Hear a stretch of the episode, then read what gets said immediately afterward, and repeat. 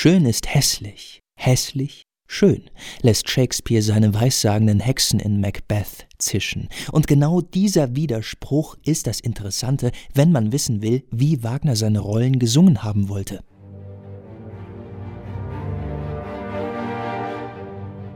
An einer Schrift kommt man Mitte des 19. Jahrhunderts nicht vorbei.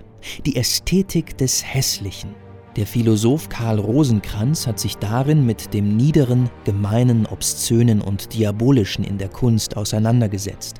Er schreibt, nur in der Kombination mit dem Schönen erlaubt die Kunst dem Hässlichen das Dasein. In dieser Verbindung aber kann es große Wirkungen hervorbringen. Und um diese großen Wirkungen weiß auch Richard Wagner, der von diesen Kontrasten offensichtlich fasziniert war. Seine Muse, die Sängerin Wilhelmine Schröder-Divrient, hat seine Opernrollen nicht einfach nur schön gesungen. Vom extremen Pianissimo bis hin zum laut herausgeschrienen Ton ist da sehr, sehr viel möglich. Sie hat gesungen, aber sie hat eben auch gesprochen oder halb gesprochen manche Dinge oder sie hat Dinge eben auch herausgeschrien. Anno Mungen leitet das Forschungsinstitut für Musiktheater der Universität Bayreuth. Er untersucht, wie man Wagner im 19. Jahrhundert gesungen hat. Die Referenzgröße, die für unser Projekt hier zentral war, war eben die Sopranistin Wilhelmine Schröder-Devrient, die in den 20er, 30er und 40er Jahren des 19. Jahrhunderts aktiv war. Wie Wilhelmine Schröder-Devrient gesungen, geschrien, geraunt oder gekeift hat, können wir natürlich nicht hören.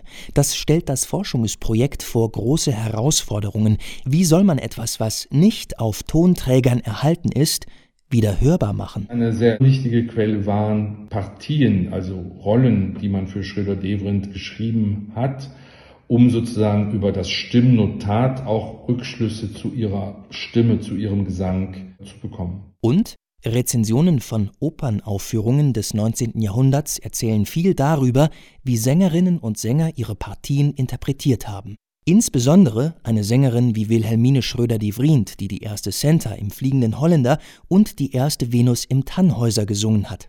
Diese Rollen hat ihr Wagner auf die Stimme komponiert und war fasziniert, weil bei ihr auch alles ganz stark über das Sprechen geht, also das Erzählen eigentlich dessen, was passiert. Wie kann man heute eine solche erzählerische Kraft beim Singen entfesseln?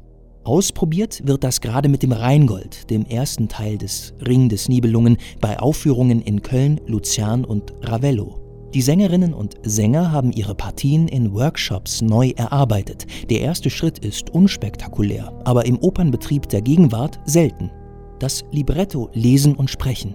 Die Mezzosopranistin Eva Vogel singt eine der drei Reihentöchter im Stück und demonstriert das. Wie töricht seid ihr dumme Schwestern, dünkt euch dieser nicht schön?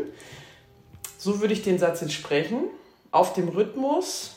Wie töricht seid ihr dumme Schwestern, dünkt euch dieser nicht schön? Das ist der zweite wesentliche Schritt, den Text rhythmisch lesen. Aber es ist wirklich ähm, herausfordernd für den Sänger und für den darstellenden Sänger. Es ist eine schauspielerisch-sprachliche Musikgesamtleistung. Und die klingt dann bei einer konzertanten Aufführung so.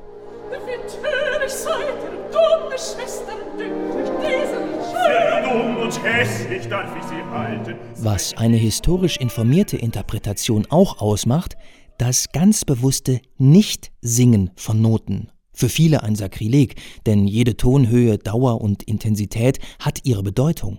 Und trotzdem hat auch Wagner seiner Sängerin Wilhelmine Schröder-Devrient Freiräume gewährt, die sie selbst gestalten konnte. Jetzt zum Beispiel kann man das Ü und das Ö ganz schön demonstrieren.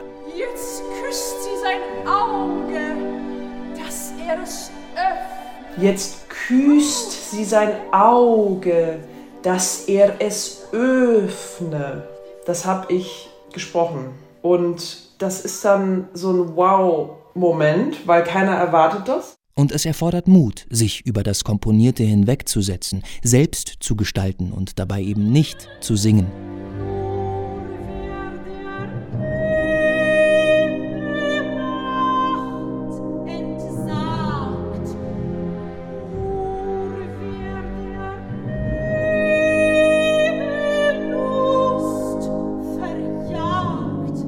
Ausbildung an Hochschulen trimmt auf Schöngesang, Wohlklang. Danach werden Stimmen beurteilt. Ich glaube aber, dass es diesen Mut zu haben, da muss man vielleicht auch ein bisschen weiter sein, ein bisschen etablierter, dass man vielleicht auch nicht mehr Angst hat, oh Gott, jetzt werde ich nicht mehr engagiert, weil ich äh, habe da die eine Stelle nicht schön gesungen. Ja. Es ist eher erstaunlich, was man auch über dieses Projekt erfährt, dass es eben genau diese Grenzziehungen ganz stark, auch gerade im Sängerischen natürlich gibt. Und zwar vor allem heute.